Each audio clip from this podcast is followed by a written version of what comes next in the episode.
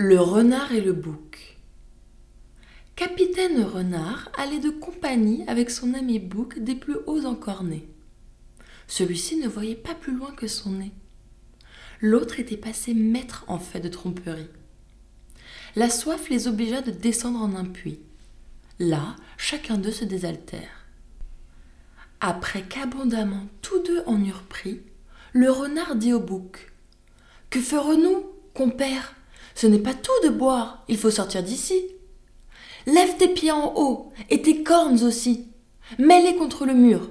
Le long de ton échine, je grimperai premièrement. Puis sur tes cornes mets le vent. À l'aide de cette machine, de celui-ci je sortirai. Après quoi je t'en tirerai. Par ma barbe, dit l'autre, il est bon, et je loue les gens bien sensés comme toi. Je n'aurais jamais, quant à moi, trouvé ce secret, je l'avoue. Le renard sort du puits, laisse son compagnon, et voulut faire un beau sermon pour l'exhorter à patience. Si le ciel tue, dit-il, donné par excellence autant de jugement que de barbe au menton, tu n'aurais pas, à la légère, descendu dans ce puits. Or, adieu, j'en suis hors.